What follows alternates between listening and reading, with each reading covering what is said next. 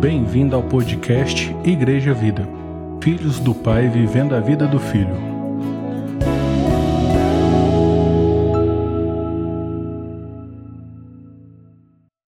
Graça e a paz, amém, queridos. Romanos, capítulo 8, eu vou ler a partir do verso 12.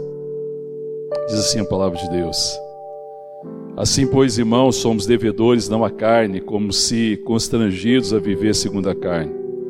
Porque se viverdes segundo a carne, caminhais para a morte. Mas se pelo Espírito mortificardes os feitos do corpo, certamente vivereis. Pois todos que são guiados pelo Espírito de Deus são filhos de Deus.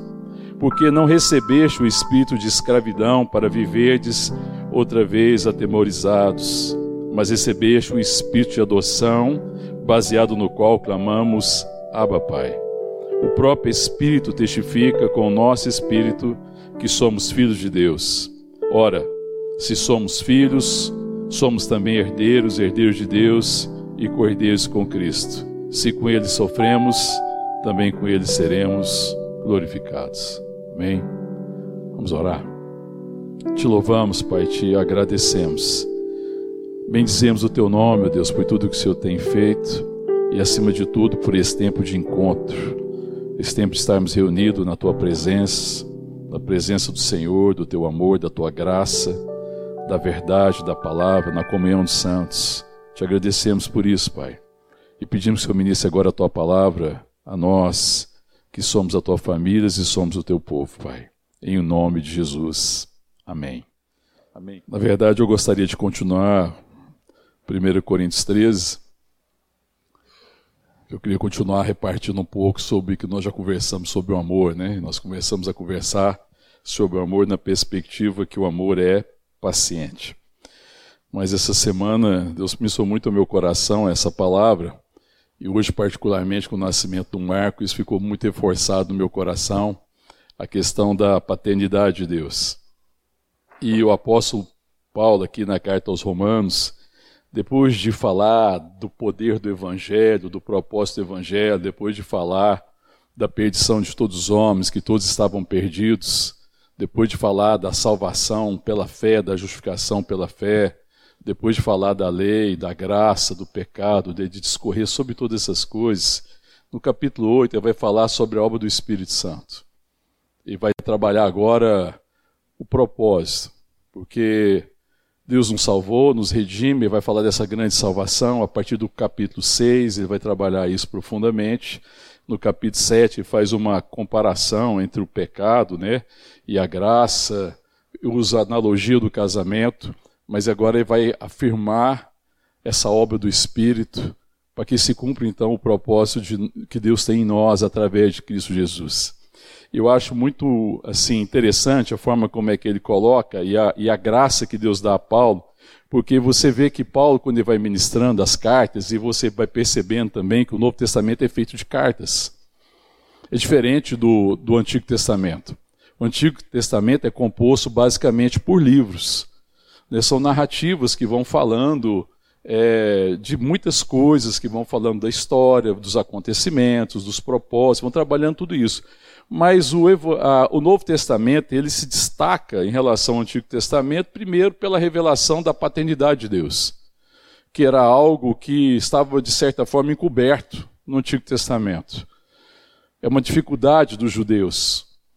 E, e Paulo está falando dessa graça maravilhosa que em Cristo nos fez filhos de Deus.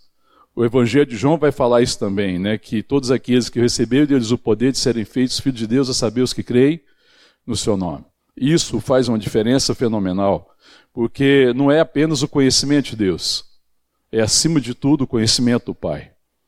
Ele está falando muito mais do que isso. E o Antigo Testamento trabalha muito essa, essa perspectiva do conhecimento de Deus, mas existe essa dificuldade de conhecer o Pai.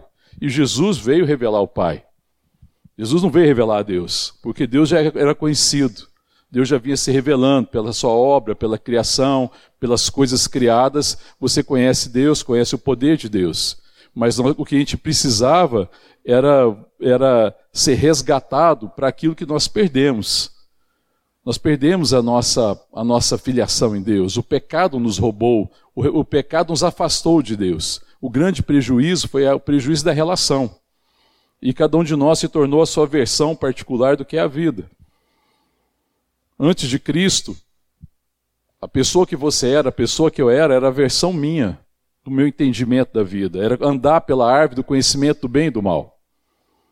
Por isso que eu falo, existe uma realidade sobre a minha vida anterior a Cristo, existe uma realidade depois de Cristo, ou melhor, em Cristo, porque eu sou nele, ninguém é sem estar nele, só nele eu sei quem eu sou. Em Cristo, pela graça, eu, o verdadeiro eu, o verdadeiro Júnior, no meu caso, está se revelando. Aquele anterior a Cristo era a versão, era a versão humana, é a versão caída, é o entendimento que eu tinha da vida, era como eu entendia a vida. Os meus valores era muito aquilo que era resultado do ego, da forma de entender a vida, mas em Cristo não. Em Cristo agora existe um recomeço, porque em Cristo existe a origem. Em Cristo nós sabemos que a origem é Ele, Ele é o Alfa, Ele é o Ômega, Ele é o princípio, Ele é o fim de todas as coisas. Em Cristo nós somos feitos filho de Deus, mas nós somos feitos filho de Deus para um propósito bendito.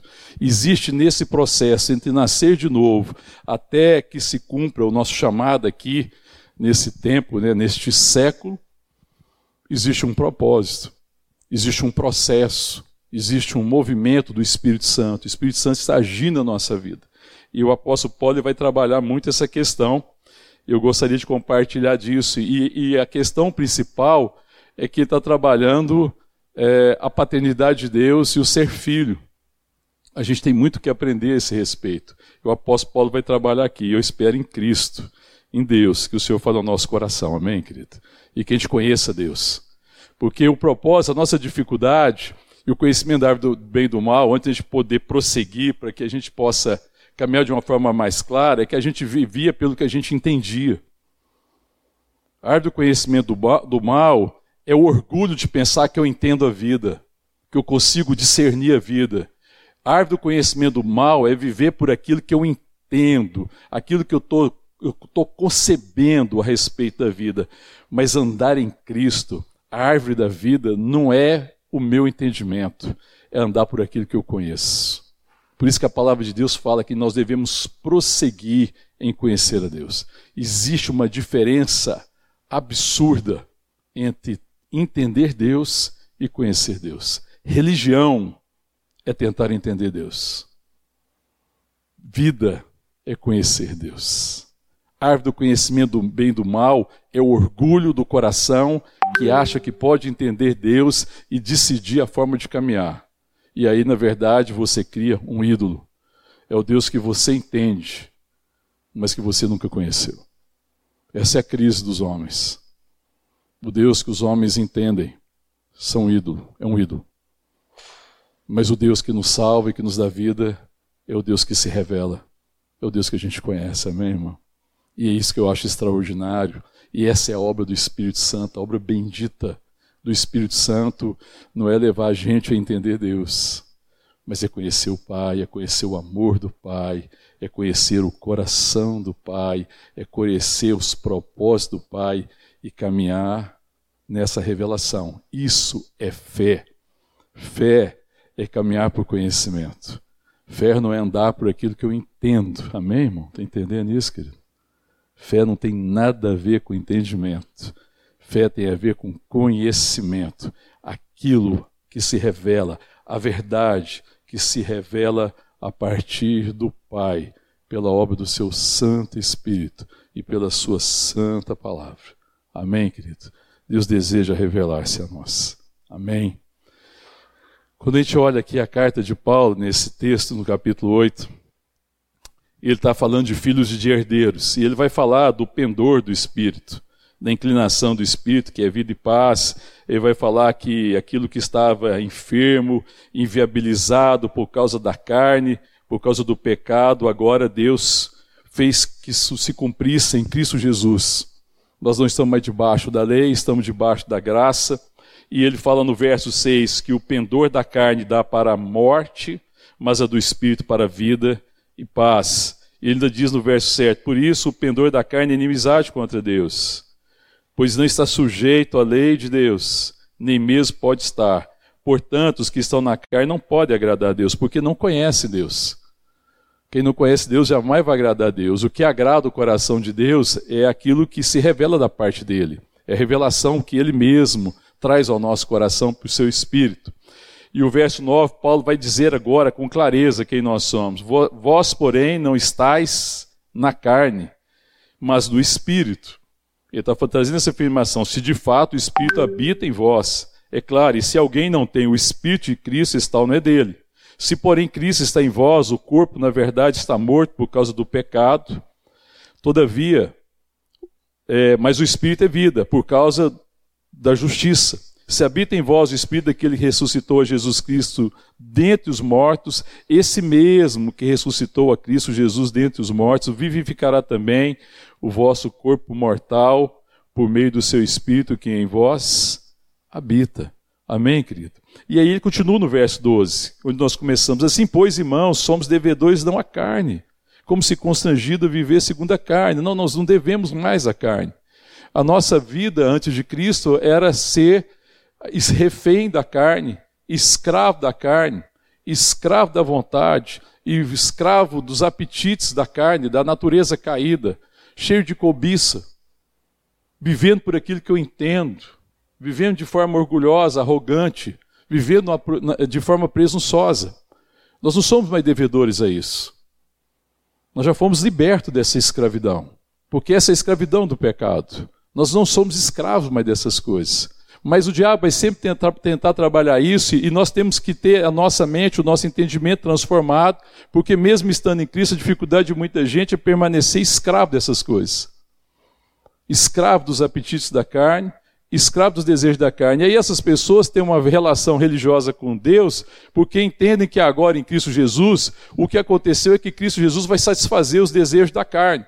E que Cristo existe para satisfazer então meus desejos, as minhas cobiças e que Cristo existe para isso.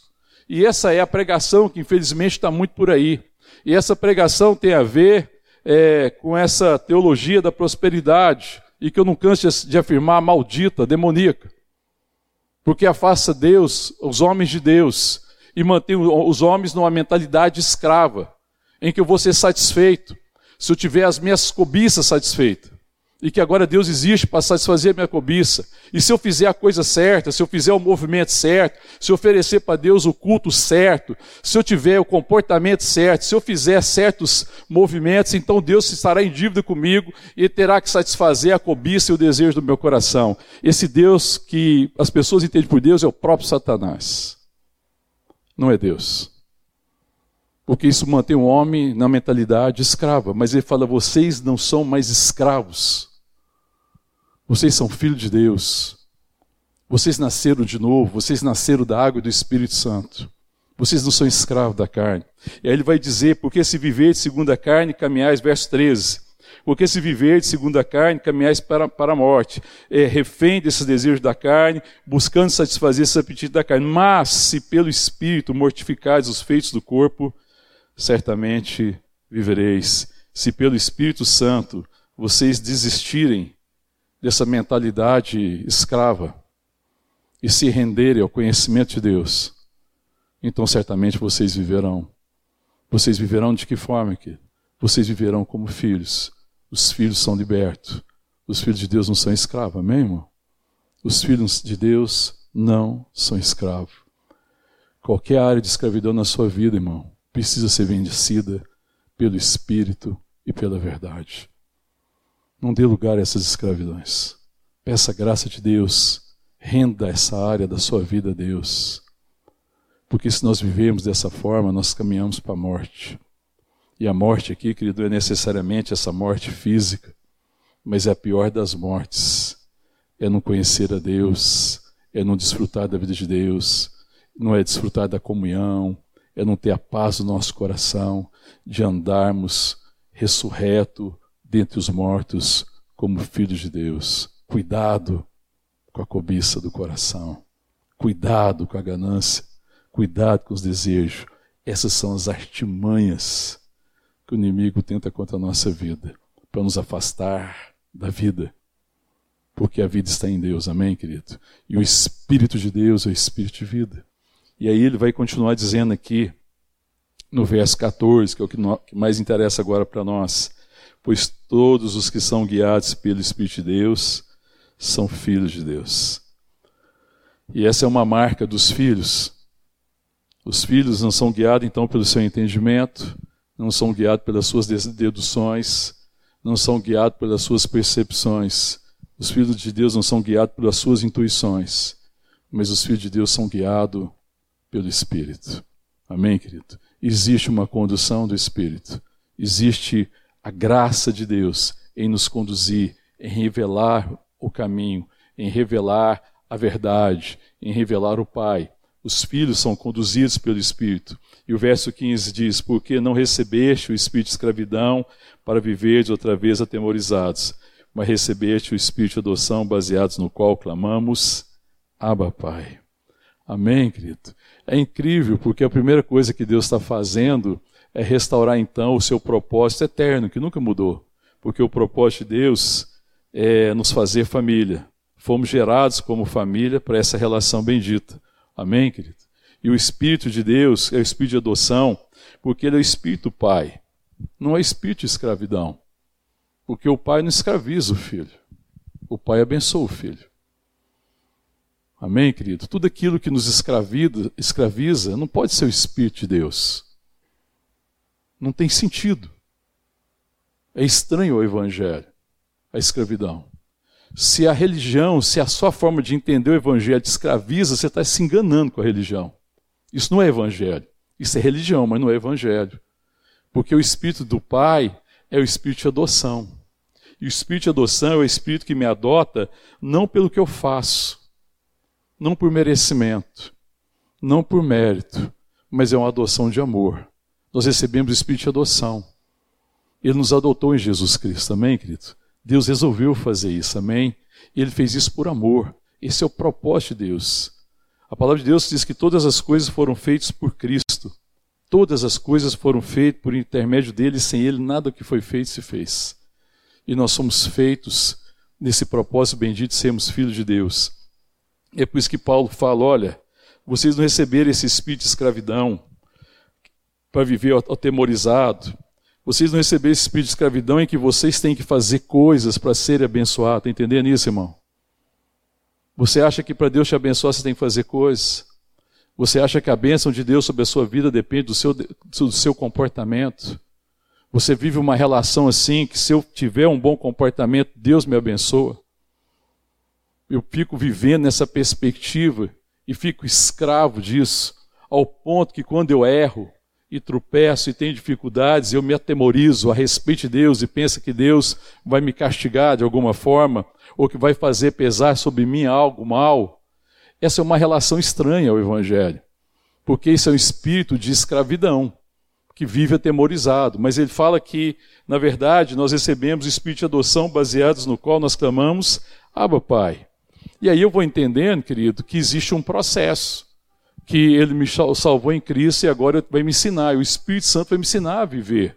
E o Espírito Santo, é, ele sabe, Deus sabe das minhas dificuldades, Deus sabe das minhas lutas, e agora existe um processo. E aí o que nós temos que aprender é entender esse processo, esse movimento em que Deus nos salva em Cristo, mas que agora o seu Espírito vai nos conduzir em maturidade. Esse é o caminho da maturidade. E o caminho da maturidade passa pela revelação. À medida que Deus vai se revelando ao nosso coração. Porque Deus nos concedeu do seu espírito, que é o espírito de paternidade, que é o espírito do filho. Nós somos filhos do seu amor. E aí isso faz uma diferença fenomenal, querido. Porque é mais do que uma experiência. É muito mais do que uma experiência, é conhecimento. Uma experiência pode falar a respeito de Deus. Eu não estou dizendo que não. Mas se for só experiência, se não tornar um relacionamento, existe algo estranho. E Deus está nos atraindo para si, amém, querido? Amém, irmão? Então, quando você vem para um culto, igual você teve aqui hoje, o que, que você pensa? Foi o nosso louvor que atraiu Deus, irmão? A gente louvou para Deus vir? Ou a gente louva porque Ele estava aqui nos reunir? Se a gente louva para Ele vir, é espírito de escravidão. Se a gente louva porque ele já estava aqui, nós estamos onde ele está, é espírito de adoção. Está entendendo que o tamanho da diferença? Amém, irmão? Aleluia, irmão. Deus está em todo lugar, querido. Mas existe um lugar que Ele quer se encontrar comigo. Amém, irmão? Existe um lugar que Deus quer se encontrar com você. Amém, irmão? Existe um lugar que Deus quer se revelar. Deus é um Deus onipresente, querido. Essa história de a gente achar que a gente prepara, vamos adorar, e aí se a gente adorar e tiver uma adoração maravilhosa, Deus vem, porque ele ficou tão comovido pela nossa adoração e Deus vem. Será que é assim, irmão? Socorro, hein? e quando não der certo? E quando o louvor tiver problema? E quando, e quando a gente desafinar? quando a gente errar a letra? E quando não for aquela maravilha extraordinária, como é que vai ser? Eu fico pensando, gente, a gente fala assim, a gente fala assim, o louvor está tão maravilhoso, né? Assim, maravilhoso na, minha, na perspectiva humana. E eu não sei falar, porque eu estava conversando com os irmãos, falei, gente, como é que tem uma pessoa analfabeta em música que nem eu? Eu fico encabulado, como é que eu posso ser tão analfabeta em música? O pessoal falando lá que estava ensaiando, aí não estava entendendo, estava subindo um tom, dó, ré, mi. Eu falei, meu Deus, eu não vejo nada disso, não entendo nada disso. Eu consigo cantar com as pessoas dentro. Eu falei assim, não, você melhorou. Eu falei assim, melhorou porque eu fui treinado, eu tenho treinamento, eu estou treinando o ouvido, mas eu não entendo nada de música absolutamente nada. Eu não sei o que é uma nota, mas se alguém tocar, fala assim, que nota é essa? Eu falei, rapaz, nota que eu conheço é dinheiro. Você quer que eu pegue aqui? Eu te mostro aqui nota de dinheiro. Esse negócio de nota musical, não entendo nada. Agora, eu consigo cantar razoavelmente, porque, glória a Deus pelos irmãos da igreja, eu fui treinado. Mas eu não tenho conhecimento, irmão. Eu sou alguém treinado é, é, bem diferente. Você imagina, irmão, será que então que a nossa relação com Deus é isso? Se a gente tiver um cântico maravilhoso, se a gente tiver é, extraordinária, então Deus vem porque ficou tão comovido, porque aí ele vem, e aí nós fizemos a coisa certa, demos as ofertas, Deus o diz, e Deus fala assim: o que vocês querem, meu filho? Que eu quero agora abençoar vocês. Essa é a mentalidade do escravo, irmão. É a mentalidade da carne é o entendimento que a carne tem a respeito do Deus, que não é o Deus vivo, é o Deus que é o ídolo. Mas o Pai, a diferença, a verdadeira adoração é quando nós adoramos exatamente porque nós estamos nele, na presença dele. É a presença dele que faz com que nós adoremos de verdade. A verdadeira adoração não é a adoração que chama Deus, irmão. A verdadeira adoração é a certeza da presença, de estarmos nele, cuidados por ele, amado por ele, tendo paz nele, sendo redimido nele, esperando nele. Amém, queridos? Que adoração que nós estamos entregando para Deus. Viu o tamanho da diferença, querido? A diferença entre escravidão, que o que eu faço me dá mérito e faz com que Deus então tenha que me abençoar, mente do escravo, mas a mente do filho é simplesmente desfrutar da coisa mais bendita, que é a comunhão com o Pai, com o Filho e com o Espírito Santo. Amém, irmão? Aleluia, irmão. Quando Deus quis ensinar a respeito da relação para os discípulos, ele levou os discípulos para um culto.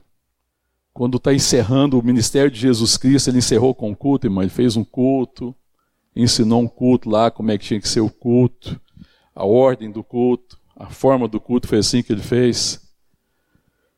Aonde, irmão, que ele se encontra com os discípulos?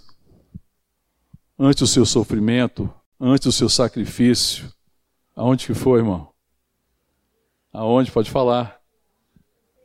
Numa mesa. Num lugar de comunhão. No lugar de comunhão. No lugar que você vai que já está tudo preparado que as coisas estão preparadas por Ele e que Ele nos dá a oportunidade de desfrutar daquilo que Ele está preparando, de conhecer o Seu amor, de conhecer a Sua vontade, de se alimentar também dessa vontade, de se alimentar daquilo que Ele tem nos proporcionado, mas de se alimentar também da Sua vontade. Então é, é, é essa diferença muito grande, porque Deus, na Sua intimidade, Ele se revela não como Deus, mas se revela como Pai. E Jesus revelar o Pai. Em João capítulo 14, queria que você abrisse comigo lá, pode deixar marcado aí. Abre lá, por favor. Quando Jesus está falando aos discípulos, confortando o coração dos discípulos, ele fala no verso 6. Respondeu-lhe Jesus: Eu sou o caminho, a verdade e a vida. Ninguém vem a Deus. Ninguém vem a Deus senão por mim. Ninguém vem ao Pai. Depois, ele vai falar lá no verso 8, quando Felipe é, pergunta, Senhor, mostra-nos o Pai. Felipe queria conhecer o Pai, isso não basta. Aí disse Jesus, Felipe, há tanto tempo estou convosco que não me tens conhecido? Quem me vê a mim, vê o Pai. Como dizes tu, mostra-nos o Pai. Não crês que eu estou no Pai, que o Pai está em mim? As palavras que eu vos digo, não as digo por mim mesmo, mas o Pai que está em mim, o Pai, o, o Pai que permanece em mim faz as suas obras. Então Jesus vai revelar o Pai. Mas qual é a dificuldade das pessoas? As pessoas estão esperando uma revelação de Deus. E através de Deus, eu conheço Deus, mas o processo de cura é a revelação do Pai. À medida que Deus me chama para a intimidade, para que eu ande como seu filho e tenha essa experiência, não simplesmente do poder, mas a experiência de conhecer o Pai, de ter comunhão com o Pai, de ser participante do seu amor. E se nós temos comunhão com o Pai, nós somos participantes então do seu amor. Amém? Se você ler também é, em João 14, é, no verso 16, diz assim: Eu rogarei ao Pai, ele vos dará outro consolador, a fim que esteja para sempre convosco. O Espírito da verdade, que o mundo não pode receber, porque não o vê, nem o conhece. Vós o conheceis, porque ele habita convosco e estará em vós, que é o Espírito do Pai, que é o Espírito do Filho, que está em nós. E ele diz no verso 18: Não vos deixarei órfãos, voltarei para vós outros não vos deixareis órfãos. E ele fala desse Espírito Consolador que vai estar conosco, que é o Espírito do Pai. E se é o Espírito do Pai, esse Espírito vai me ensinar o quê, irmão? A ser filho, a viver como filho, a ter a mente do filho e a conhecer o Pai. E eu só vou ter ser filho e ter a mente do filho e andar como filho se eu conhecer o Pai. Conhecer o amor do Pai, as virtudes do Pai e a vontade do Pai. Amém, queridos? Quando Jesus tem a experiência, quando a família dele vai adorar e eles voltam, viajam, depois de três dias que eles procuram Jesus, Jesus não estava, não era? Lembra disso? Sim ou não? Eles achavam que Jesus estava vindo com um dos parentes. Ficaram tranquilos, perceberam a falta de Jesus. Mas Jesus não está ali. Eles procuram Jesus, cadê Jesus? Pergunta para um parente, outro parente, né? Ah, eles caminhavam em caravana, os parentes juntos. Cadê Jesus? Eles voltam para Jerusalém. Eles encontraram Jesus aonde? Na casa do Pai. O que, que Jesus falou? Hã? Lembra? Que ele estava cuidando das coisas do Pai, querido. Ele estava cuidando das coisas do Pai.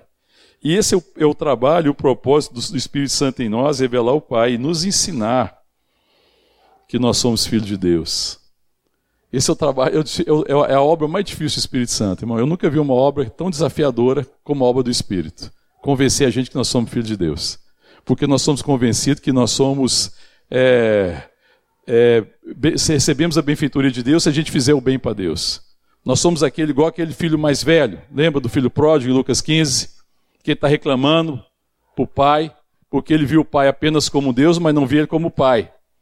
Olha só como é que o filho pródigo, o filho mais velho, não via o pai como, como, como pai, mas via como Deus, porque ele via o pai como um benfeitor simplesmente. E ele estava reclamando porque tinha trabalhado, ou seja, eu mereci. Eu fiz o. Eu, pai, eu fiz o. Pai não, Deus, né? Ele está falando é com Deus, na verdade. Apesar dele ser o pai. E não está conhecendo o pai. Ó oh, Deus, eu fiz tudo certo. Eu trabalhei, é, eu fiz todas as coisas. Aí eu fui responsável, e o Senhor nunca me deu nada, nunca me abençoou. Então qual é, qual é a mente do filho mais velho? Irmão? A mente do escravo. Porque ele se achava merecedor por causa dos seus méritos. E ele fica muito indignado quando vem o filho mais novo e se arrepende e volta e o pai recebe ele como filho. Porque ele precisava conhecer o pai. E o pai está querendo restaurar a relação. Mas a relação dos dois inicialmente com o pai é uma relação de quê? De poder. Porque eles queriam que o pai podia dar, mas eles não entendiam que a bênção era a comunhão, a bênção era o pai, a bênção era estar no pai, a bênção era conhecer o pai, a bênção era ser semelhante ao pai. A bênção era permanecer com o pai. O filho mais, mais, mais novo volta e ele tem essa experiência. Ele volta para os braços do pai. Mas lembra quando o pai está tentando reconciliar o filho mais velho e ele não quer entrar? Lembra disso, irmão? Eu não vou ler aqui Lucas, mas nós já falamos muitas vezes, né? essa palavra já foi pregada muitas vezes aqui na igreja. Quando ele se refere ao irmão dele, ele se refere ao irmão.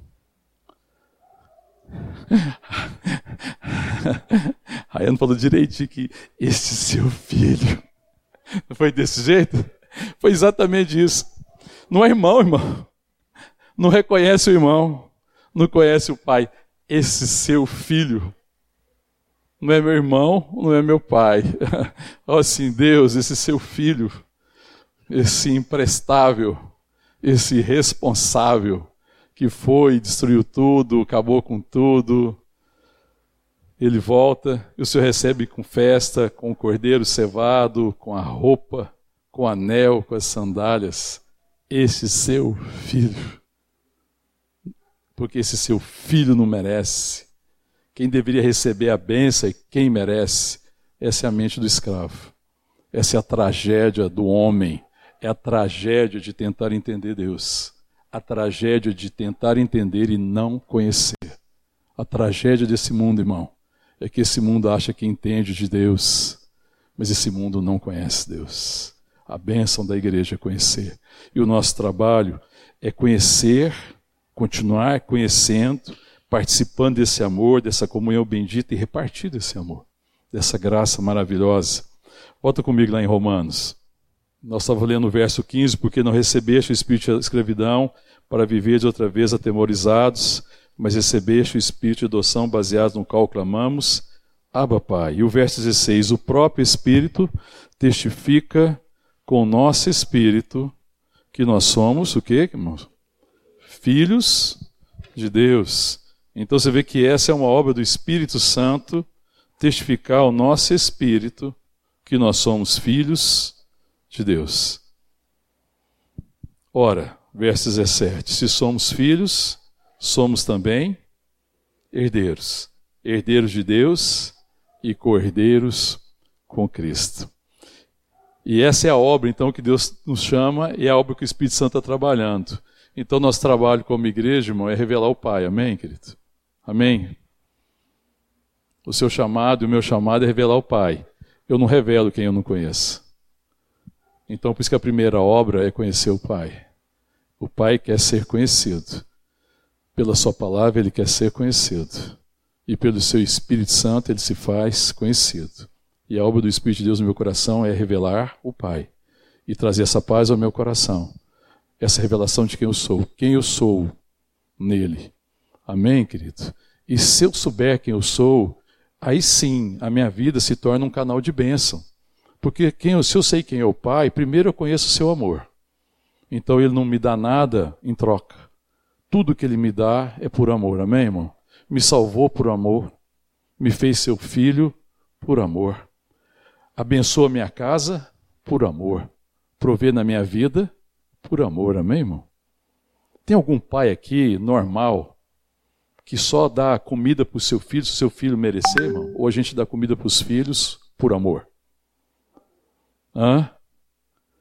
Por amor, amém, querido? Às vezes no erro a gente quer dar um presente se merecer. é a carne, entendeu? Mas isso aí é, é, de vez em quando a mentalidade escrava prevalece, a gente quer ensinar ele. Quando você está ensinando seu filho a receber só por merecer, é complicado. Agora você pode ensinar, claro, para ele a, a, o valor da responsabilidade, outra história. Em relação a você, nunca. Amém, querido? Em relação aos nossos irmãos, nunca.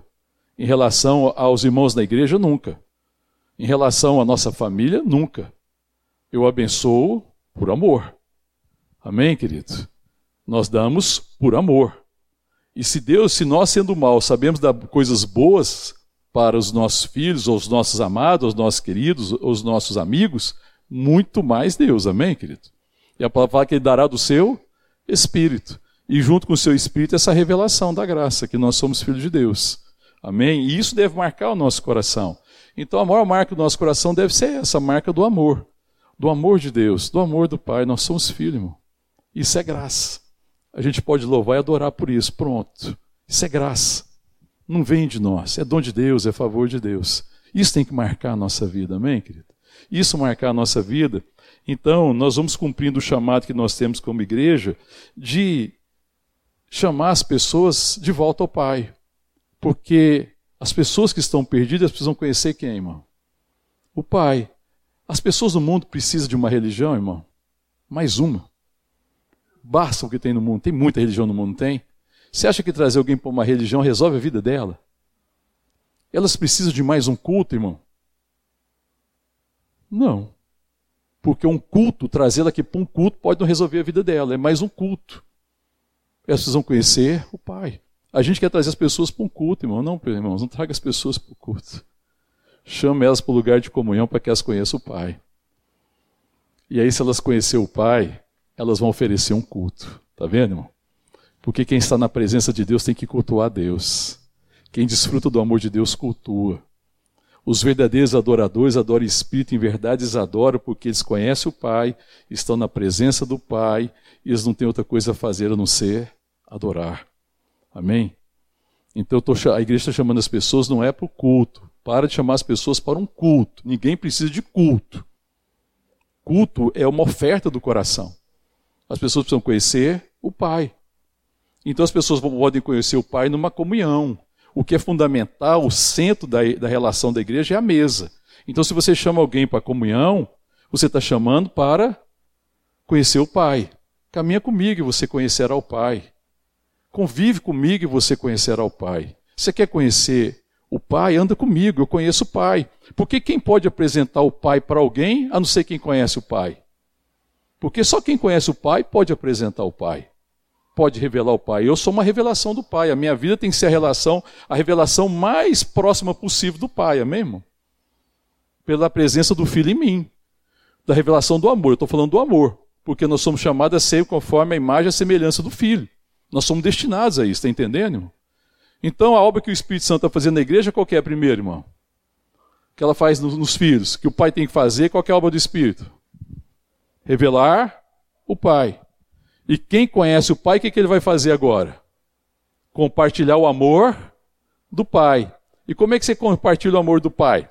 Chamando as pessoas para a comunhão, não é para a igreja, não é para o culto, não é para um, um evento, não é para participar de um certo procedimento, não é para participar de um ritual, porque isso não salva ninguém, torna as pessoas mais religiosas e, e o coração mais endurecido, porque se elas acharam que veio para o culto da Igreja Vida e que agora ela fez a coisa certa, que ela teve um certo compromisso e que ela foi fez até oferta e fez algum sacrifício, e se ela achar que ela agora é merecedora do amor de Deus, ela está pior do que ela estava.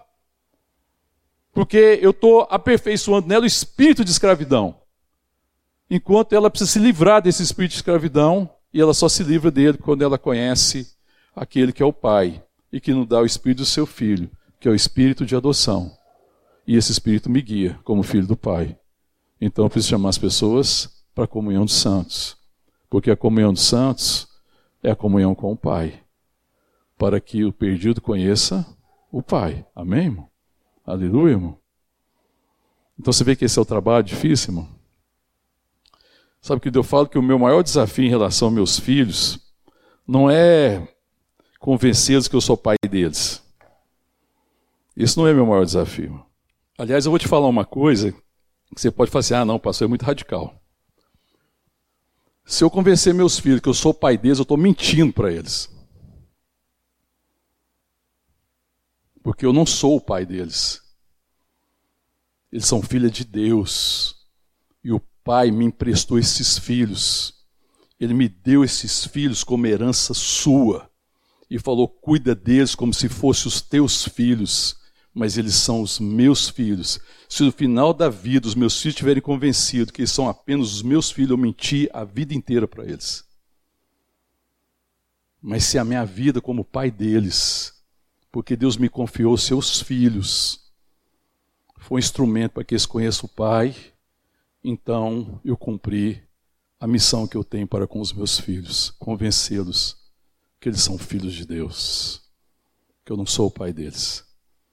Mas para fazer isso, irmão, então eu tenho que ter o mais próximo do Pai. Eu preciso ser expressão do amor do Pai. Eu preciso conhecer o Pai. Porque, na verdade, irmão, deixa eu te falar uma coisa: quando a gente ora por um filho, ou quando você olha para uma pessoa querida, se você olhar pelo seu pai ou pela sua mãe, se você olhar, orar pelo seu irmão e falar assim: Deus, abençoa meu irmão, abençoa meu pai, abençoa minha mãe, abençoa o meu filho. Deus falou assim: então você seja a resposta. Eu já estou abençoando eles. Você está no meio dele. Seja a bênção na vida dele. Ouça o que eu quero que você para ele. Ouça o que está no meu coração em relação a eles. Ouça, eu quero, quero ministrar o coração deles. Está entendendo, irmão? Porque eu preciso, quando eu oro, para Deus abençoar a minha casa, a minha família, seja na dimensão dos pais, na dimensão dos irmãos ou na dimensão dos filhos, eu tenho que estar disposto a ser a bênção, porque quando eu entendo o coração do Pai, o amor do Pai, e que o que me salvou, o que me deu vida é ser filho de Deus, é descansar nesse amor paterno, então eu tenho que saber o que, que o Pai quer para os seus filhos, para que a minha casa conheça que eles são filhos de Deus. Amém, querido? Para que, se, que se, se haja na minha casa alguém perdido, uma ovelha desgarrada, ela volte para a casa do Pai. Então eu tenho que perguntar para o Pai: Pai, já que eu quero que você abençoe a minha casa e a minha família, me ensina a ser uma expressão do teu amor e falar das tuas coisas para que ele te conheça. E aí o Pai vai falar: Sabe o que para você? Vai falar para mim: então se achegue a mim para que você me conheça também. Porque se você me conhecer, você vai abençoar a sua casa. O problema da igreja, irmão, é não conhecer o Pai. E a gente ora religiosamente para que Deus abençoe os nossos filhos. Toda vez que você ora para Deus abençoar seu filho, a sua casa e fica olhando para você, então, você é a resposta da sua própria oração.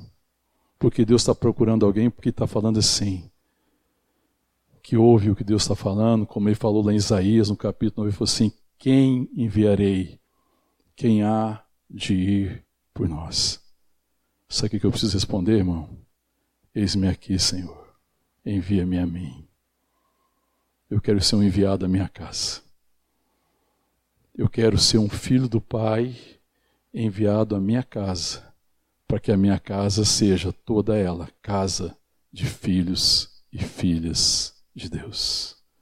Porque é isso que o Espírito Santo quer me ensinar. E é isso que ele fala todo dia no meu coração. Ele testifica o meu coração que eu sou filho de Deus. Esse é o motivo da minha paz. Esse é o motivo da minha alegria. Esse é o motivo da minha esperança. É isso que me faz levantar todos os dias e respirar e viver. Porque todos os dias o Espírito Santo está me falando ao meu coração e está perguntando no meu coração se eu estou disposto a ser enviado como filho de Deus. Assim como ele enviou o seu filho. E o próprio Jesus disse: Assim como o Pai me enviou, eu também vos envio. Amém, querida? A igreja são os filhos de Deus enviados para que o mundo conheça o Pai. E o Pai é amor. E nós fazemos isso quando nós amamos as pessoas e amamos não como nós entendemos. Amamos o revelação do alto. Quando eu entendo a parte de Deus, aquilo que Ele quer para os seus filhos e filhas. Amém, querido? Então você veja que esse é o nosso desafio: convencer os nossos filhos, os nossos irmãos, os nossos pais, os nossos amigos e, até a própria igreja que nós somos filhos de Deus. Amém? É, o Roma e a Larissa, quando decidiram pelo nome do Marco, e eles pensaram no nome, né, que aí tem a opção de muitos nomes, né, aparece muito nome, tem muito nome da moda, né, tem sempre os nomes que estão prevalecendo mais, e eles pensaram que, desejaram que o segundo filho fosse o Marco na vida deles. E acabou que Marco vem a ver disso, de Marco que foi o desejo, a oração deles a Deus, que o Marco marcasse a vida deles. Então a minha oração, irmão, é que o Marco seja marcado por eles, pelo amor dos pais. Que o Marco seja marcado pelo amor de Deus. Porque se o Marco for marcado pelo amor de Deus, ele será um marco na vida de muita gente. Ele marcará corações. Amém? Que assim como eu e você precisamos marcar corações. precisa marcar vidas. Vidas precisam ser marcadas pelo amor do Pai. Amém, querido? Esse é o chamado nosso. E quando nós sabemos do amor do Pai, nós já sabemos que nós somos abençoados nele, que já recebemos toda sorte de bênção nele, então nós estamos prontos para repartir, para abençoar, porque o Pai é abençoador. Deus é amor. Amém? E ele está nos ensinando isso. Por isso que o apóstolo Paulo está dizendo: os filhos de Deus são conduzidos, são guiados, no verso 14, pois todos que são guiados pelo Espírito de Deus são filhos de Deus. E o caminho que o Filho me ensina é Cristo, é o caminho do amor, é o caminho da vida, é o caminho da verdade. Amém, querido? Filhos de Deus precisam marcar outras vidas para que elas conheçam o Pai. O mundo não precisa conhecer Deus. O mundo precisa conhecer o Pai. E se nosso se nós não temos essa experiência com Deus de que ele é o nosso Pai, então vai ser muito difícil. A nossa evangelização vai ensinar as pessoas a prestarem alguma forma religiosa de culto, mas nunca um culto verdadeiro. Nunca um culto que é resultado da adoção, que é a certeza de estar na presença de Deus que são o culto dos filhos. Eu sempre falo, querido, que o culto que Deus ama é a comunhão dos seus filhos. Não existe outro culto que agrade tanto o Senhor, que não seja seus filhos em comunhão. Quando a nossa relação, o nosso encontro marca nossas vidas. Amém, querido? Nós precisamos nos encontrar para marcar a vida um do outro. Amém, querido? Ou melhor, nossos encontros precisam ser marcantes. E às vezes a gente não, nossos encontros não passam de reuniões frias, formais. A igreja tem se entregado à formalidade. E isso não agrada o coração de Deus. Deus está nos chamando para que a gente se encontre, para que nós sejamos marcados pelo amor de Deus, para que a gente seja um povo movido de fé, para que a gente não encontre movido de cobiça, nem de ganância ou coisa do tipo, mas que haja no nosso meio essa, esse espírito de adoção que se importa em abençoar o irmão. Amém, querido? e que eu enxergo no meu irmão um filho de Deus. Amém? Talvez meu irmão não saiba quem é, mas eu sei quem eles são. Eles são filhos de Deus. Amém? Quem estava falando da, da missão Café com Cristo. Eu me lembro sempre também da missão Resgate da Paz. Eles precisam conhecer os filhos de Deus. Amém, querido? Então, quem fez um apelo hoje aqui, ele está chamando os filhos para irem estar em comunhão com as pessoas que estão na missão Resgata a Paz, para que eles saibam que eles são filhos de Deus. Amém? Chegar lá e falar algumas palavras do Evangelho, entregar um folheto, talvez não faça diferença na vida deles, mas a comunhão de amor marca corações. Amém? Evangelismo é comunhão, irmão. Evangelismo é amor repartido. Evangelismo é bênção repartida. Evangelismo é vida que flui na direção do outro. Evangelismo é chamar filhos de volta para a casa do Pai. Que o Senhor nos dê a graça, amém, querido? E que a gente seja mesmo homens e mulheres que marcam muitas vidas com o amor do Pai. Vamos ficar de pé, vamos orar. Amém. Senhor Jesus afirma: Não vos deixarei órfãos, eu voltarei para vós outros. Ele afirma isso no Evangelho de João, no capítulo 14. E ele diz: Eu e o Pai viremos e faremos morada em vós. Amém?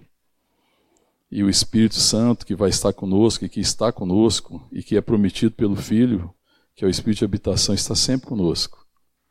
Amém, querido? Essa é a principal obra dele. Todos os dias eu preciso lembrar quem eu sou. Preciso ser lembrado, né? O Espírito Santo deseja lembrar isso. E o Espírito Santo nos lembra de muitas formas. Tem gente, querido, que está vivendo suas crises, suas dores, enfrentando os revés da vida, dores que talvez eu não consiga perceber nem compreender completamente. Talvez eu não tenha a resposta, eu não tenha a solução. Mas eu sempre posso oferecer um abraço e uma lembrança. E posso dizer para o meu irmão, para a minha irmã que sofre: Eu sei quem você é. Você é filho de Deus. Você é filho de Deus. Amém. Lembre-se quem você é. Porque, irmãos, todos nós passaremos dificuldades maiores ou menores, lutas, tribulações. Mas o que eu preciso no meio das lutas, tribulações, no vale de lágrimas, no vale de dores, é ter certeza do amor do Pai. E saber que eu sou filho de Deus, que Ele está cuidando de mim. Amém? E que Ele está provendo a minha vida de todas as formas. Aí eu posso descansar meu coração. E depois do vale da tribulação, da tempestade, quando vier a bonança, eu permaneço sendo um filho, sendo uma filha pela fé. Porque muita gente vai conhecer o Pai, irmão, quando olhar como é que a gente atravessou a tribulação, como é que nós passamos pelo vale de lágrimas e como nós saímos de lá conhecendo ainda mais do Pai. Amém. Porque mesmo no deserto, nos lugares difíceis, eles podem se tornar um lugar de intimidade. Amém. Onde eu conheço ainda mais do amor onde eu conheço ainda mais da grandeza do seu amor, do amor infinito, do amor incondicional, do amor que não impõe condições, do amor que simplesmente ama, do amor que cuida, do amor que aquece o meu coração e que me caminha no movimento da origem Cristo, até que eu esteja completamente no Pai, porque eu teria certeza que todas as lutas da minha vida fazem parte de um movimento do Espírito Santo, me conduzindo definitivamente ao Pai. Amém, querido? Porque nós nascemos em Cristo por amor do Pai. E pelo Espírito nós estamos caminhando na direção do Pai. Até que a gente veja e conheça plenamente, assim como nós somos conhecidos. Existe um processo, existe um caminho. E o caminho é o caminho da revelação. Porque um homem ou mulher que se tornou maduro não é um homem ou mulher que envelheceu, mas um homem ou mulher que conhece ainda mais do Pai. Amém? Que é curado, que desistiu do espírito de escravidão e que agora nele está apenas o espírito de adoção. E esse espírito clama: Abba, Pai. E esse espírito que clama Abba, Pai é um espírito que adora. E adora em espírito e em verdade. É o espírito de adoração é o Espírito do Filho, amém, querido? Porque Deus quis nos dar um espírito de adoração. E a adoração verdadeira, ela foi do coração dos seus filhos. Sabe por quê, queridos? Só existe uma adoração que Deus ouve: a adoração dos filhos de Deus. Nenhuma outra adoração chega aos ouvidos do Pai, a não ser a adoração dos seus filhos e o cântico dos seus filhos porque o cântico dos seus filhos é um cântico de amor. Amém, querido? Cantam amor porque foram amados. Cantam amor porque isso tem sido a sua vida. Cantam amor porque são marcados por esse amor. Cantam amor porque a marca deles nesse mundo é o amor. E só existe um cântico, que é o cântico do amor. Amém, querido? O cântico da graça. E que o Senhor nos dê essa graça extraordinária para que o mundo ouça o cântico do nosso amor, amém, querido? Porque o cântico que vai atrair o mundo perdido é a adoração dos filhos de Deus que cantam o canto do amor, porque são tão profundamente amados por Deus, conhecem tão profundamente o Pai, que cantam com coração livre, com o coração dos filhos que cantam o canto da liberdade, porque já não cantam o canto dos escravos, porque não existe mais escravidão em seu coração, mas eles cantam o canto da liberdade, que é o canto dos filhos de Deus, que é um cântico de amor. Amém. Que esse canto possa ser ouvido a partir de nós, possa ser ouvido a partir da igreja nessa geração, em todos os lugares, na nossa casa, na nossa família, no local do nosso trabalho. Que haja esse cântico um cântico suave, o cântico do amor, o cântico dos filhos de Deus. Amém? Pede para Deus me sair seu teu coração. Fala com o Pai. Fala, Pai, revela-te a mim. Quero te conhecer, Senhor. Cura-me, Deus, de todo espírito de escravidão, Senhor. Cura-me, Deus, de toda religiosidade e me ensina a te conhecer. no seu livre amor, na sua livre graça. Em nome de Jesus.